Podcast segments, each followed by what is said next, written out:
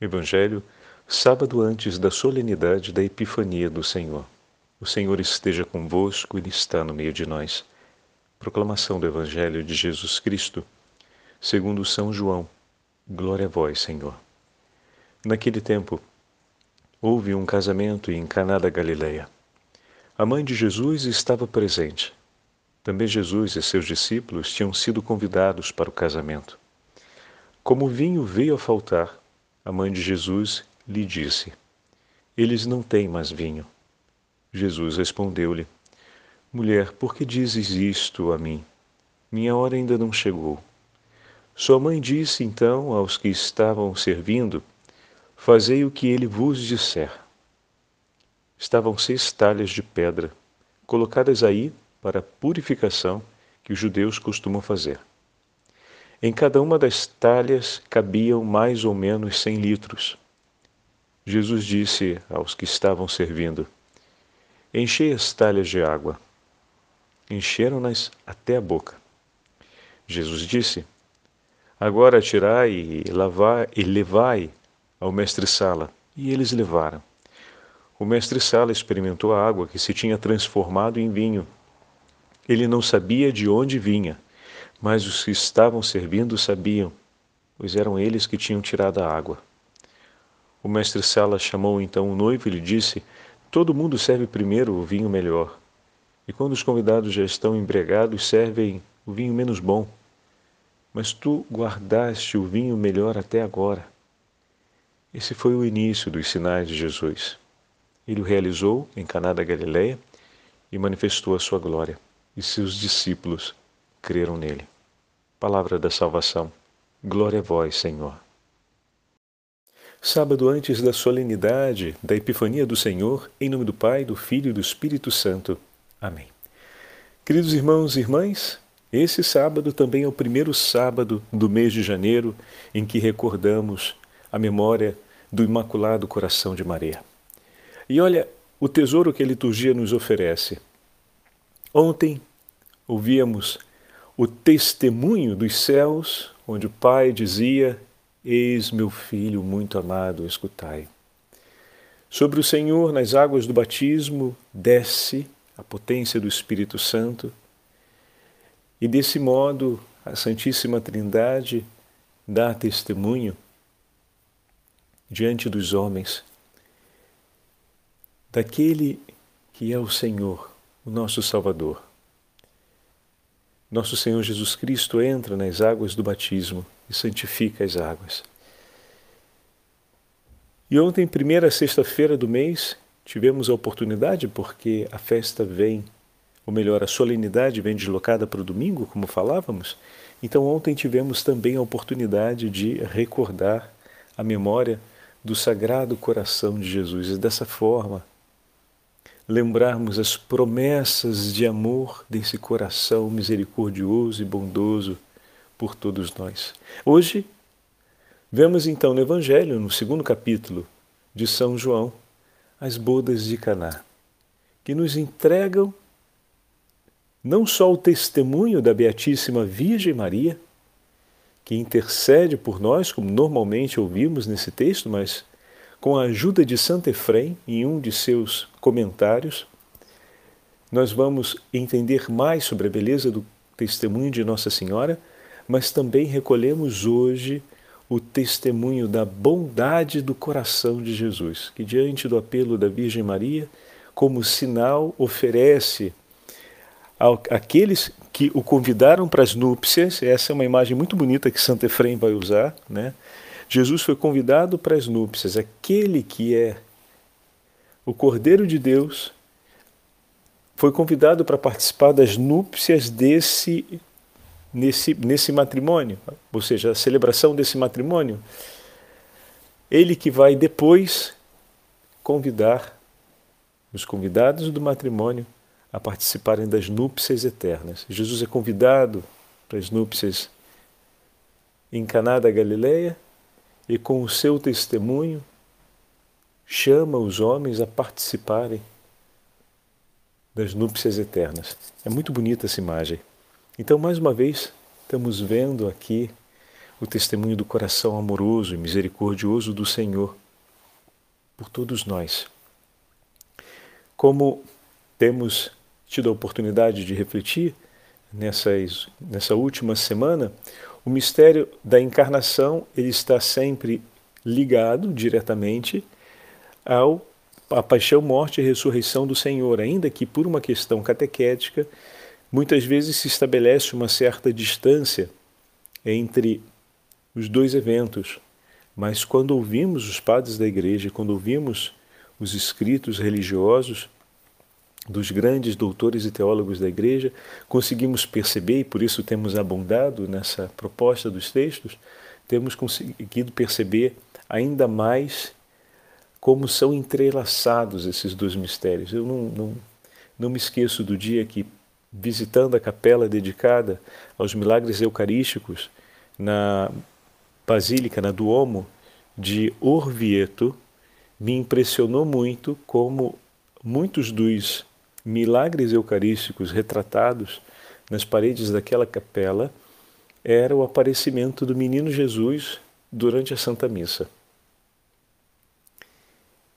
E mais uma vez, nos milagres eucarísticos que são do 1400, nós vemos esses sinais tão bonitos entre o Natal e a paixão, morte e ressurreição do Senhor.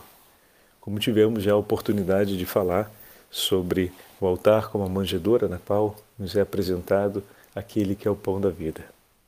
E a pureza de coração que leva a contemplar o rosto de Deus e como o Senhor, ao longo da história dos místicos que conquistaram nesse tempo o dom ordinário e com a ação extraordinária, né? Sempre da graça de Deus conquistaram o dom da pureza, quase todos tiveram a alegria de viver essa experiência de contemplar o menino Jesus como sinal de pureza.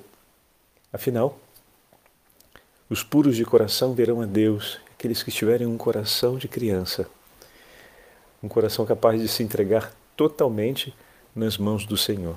Bom, vamos aproveitar o texto de Santo Efrem que nos que caminha conosco nessas, nessa página do Evangelho das bodas de Caná para recolhermos tantos sinais e testemunhos importantes para nós.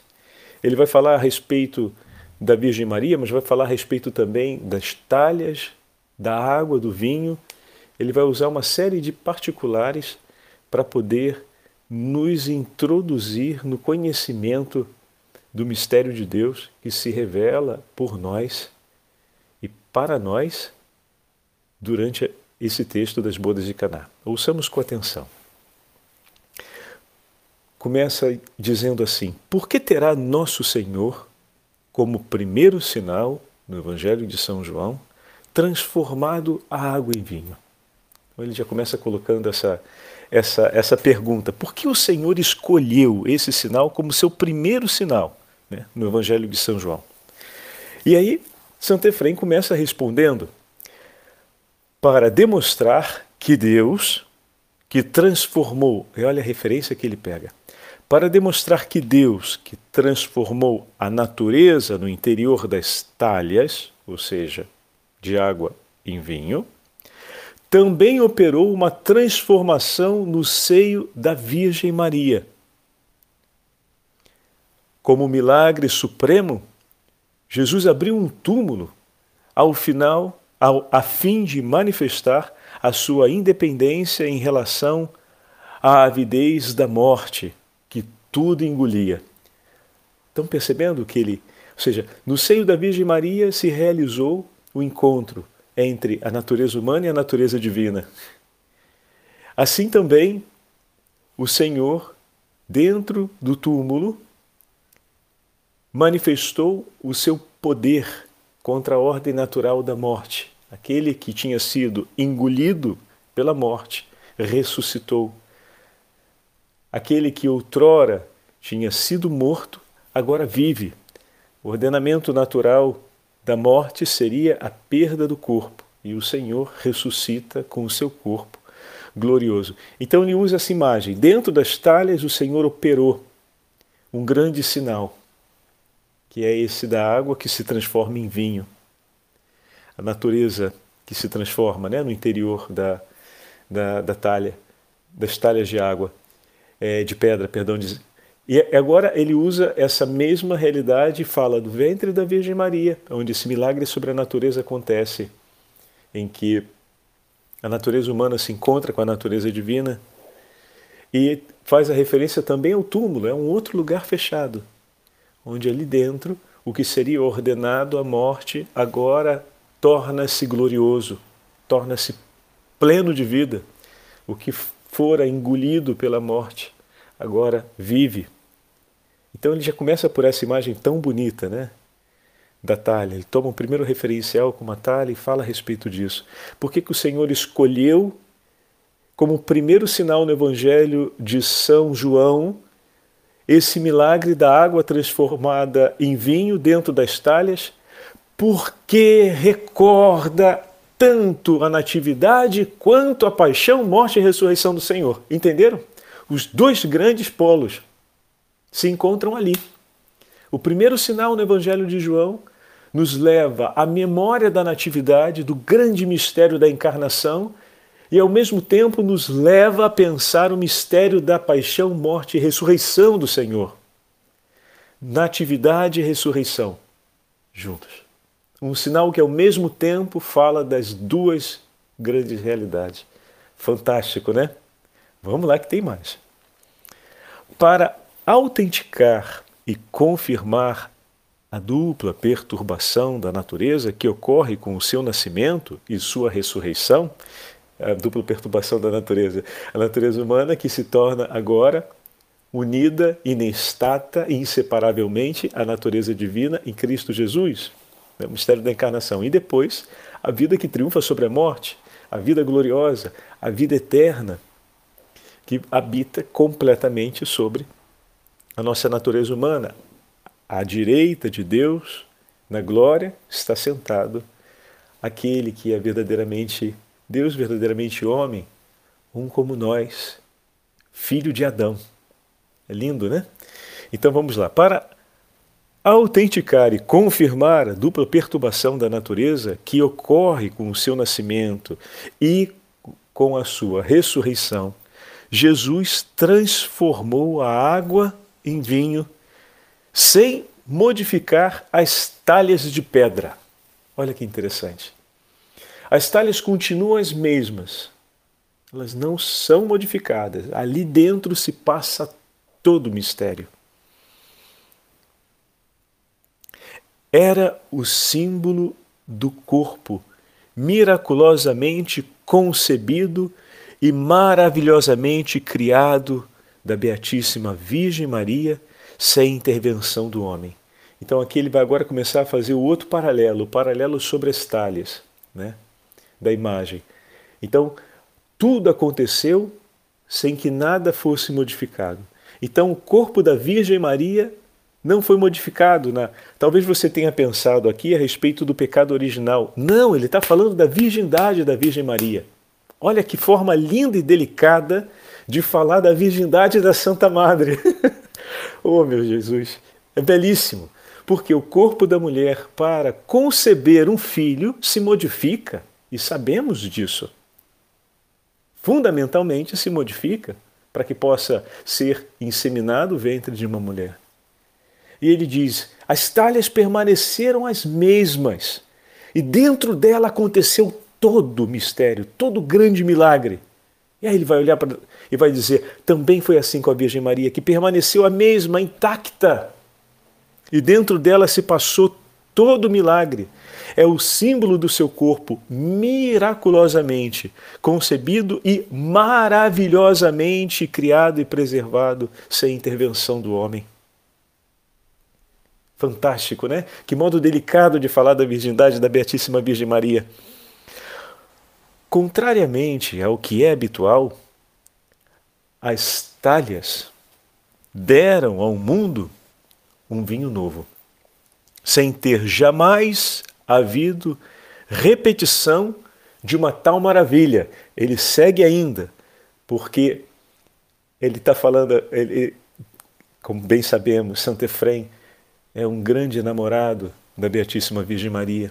Um dos escritores eclesiásticos e padre da igreja, que doutor da igreja, melhor dizendo, também padre da igreja, que escreveu com tanta maestria a respeito da Virgem Maria. Então, no primeiro momento, ele está falando da virgindade da Virgem, da Virgem Santíssima, usando a imagem das talhas. Agora ele vai dizer do seu ventre que jamais concebeu outro filho. Ou seja, ela é a mãe do unigênito. Fantástico isso. Maria que se mantém virgem antes, durante e depois. E ele vai usar agora essa imagem sempre sobre as mesmas talhas. Essas talhas, essas talhas contiveram um vinho, o melhor vinho.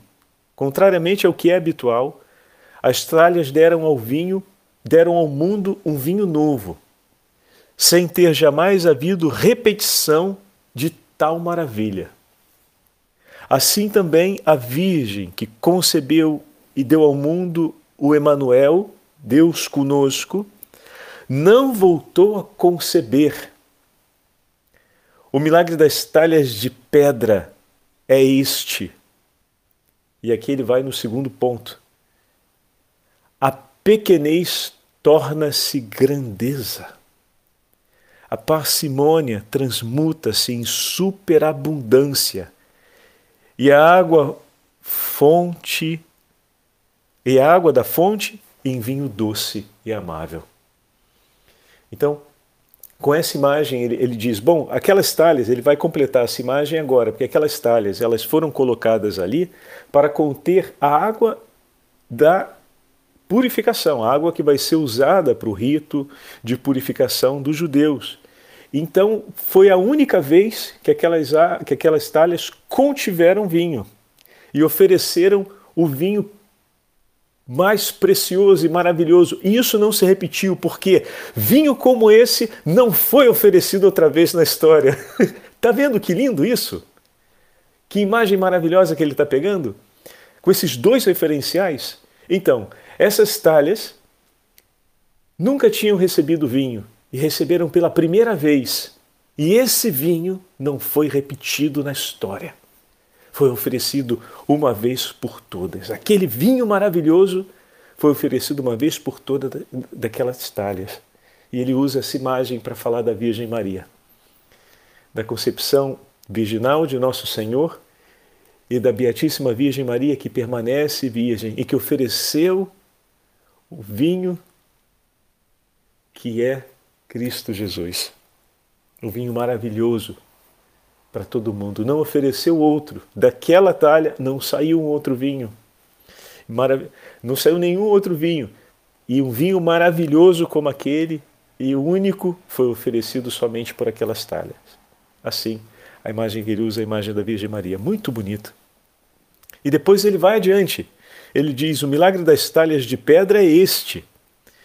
A pequenez torna-se grandeza, porque as talhas são só talhas de pedra, mas se tornaram tão dignas porque contiveram dentro de si o vinho preciosíssimo. Então, naquele momento eram as talhas que estavam ali para purificação, que se tornaram, por aquela ação de Deus, talhas extremamente preciosas porque continham uma tal abundância de vinho, tá, basta a gente considerar o que você para fazer uma lavagem das mãos e dos pés e do rosto, você vai precisar de muito mais água. Não é essa quantidade toda de vinho que você bebe, né? Se você coloca toda a água que você usa para fazer a lavagem do seu rosto, das suas mãos, dos seus pés, e é uma lavagem abundante, nossa, é muito, né? Então, ainda que, digamos assim, o, aquele que organizou a festa tivesse pensado uma quantidade de vinho para os seus convidados ficar, ficarem satisfeitos durante a festa, não seriam jamais seis talhas de vinho a 100 litros cada uma, porque é uma quantidade, poderíamos dizer, colossal, enorme. Né? Isso para deixar clara a abundância, porque o que o Senhor oferece extravasa, ou seja, teve vinho para todo o restante da festa e muito mais, se olhamos de maneira pragmática a quantidade do vinho que ficou, né, que foi é, miraculosamente gerada por nosso Senhor, durante a festa. Mas não é esse ponto que Santo Efrem quer chamar atenção, é só um parêntese. Ele quer chamar atenção para que a dignidade continuam simples talhas de pedra, mas que a partir daquele momento passaram a conter algo de enorme valor dentro delas. A pequenez torna-se então grandeza. A parcimônia transmuta-se em superabundância, porque o vinho veio a faltar, então existia ali uma parcimônia, no, era muito contida a saída do vinho que estava disposto na festa. Havia parcimônia porque o vinho estava acabando. E eis que agora se torna abundância. Então, toda essa passagem, todas essas imagens de passagem, né? a água agora se torna doçura do vinho. Então, a água que não tem sabor, agora tem a totalidade do sabor. Então, uma realidade pequena, limitada e que perdia o seu sabor, pela ação de Deus se torna grandeza, se torna superabundância e doçura. E quando nós pensamos que o Senhor realizou tudo isso no seio da Beatíssima Virgem Maria, tomou sobre si a sua pequenez, eis aqui a serva do Senhor, e colocou sobre ela a plenitude do Espírito Santo. Ave Maria, cheia de graça, o Senhor é convosco. Depois tomou a pequenina filha de Sião e por meio dela ofereceu ao mundo o Rei dos Reis. Tomou sobre si o seu coração pequenino e ofereceu a abundância do amor do coração de Cristo Jesus, de seu Filho por todos nós. Oh, meu Senhor! E não para por aí. Tomou ainda a nossa natureza, que tinha se tornado sem sabor, tinha se tornado insossa, e colocou sobre ela toda a plenitude da sua graça e nos deu a conhecer a doçura de Maria. E por meio de Maria nos deu a conhecer a doçura do coração de seu filho. Oh, meu irmão e minha irmã, que palavras benditas de Santo Efrem. E ele continua dizendo: Em Maria, pelo contrário, a grandeza e a glória da divindade mudaram de aspecto tomando uma aparência de fragilidade e ignomínia. E ele volta aqui às duas imagens. Em Maria, no, ou seja, no seio da Beatíssima Virgem Maria, a grandeza e a glória da divindade mudaram de aspecto e se tornaram a fragilidade da grávida que chega na cidade de Belém, a fragilidade do neném apenas nascido, que precisa ser cuidado, e Maria também se torna ignomínia. Aquela que tem um coração transpassado pelas dores de seu filho e, ao mesmo tempo, aquele que se deixa transpassar que tem o seu coração transpassado pela lança do soldado. Aquela que entrega o fruto do seu ventre nas mãos do Pai e aquele que entrega a sua vida por nós.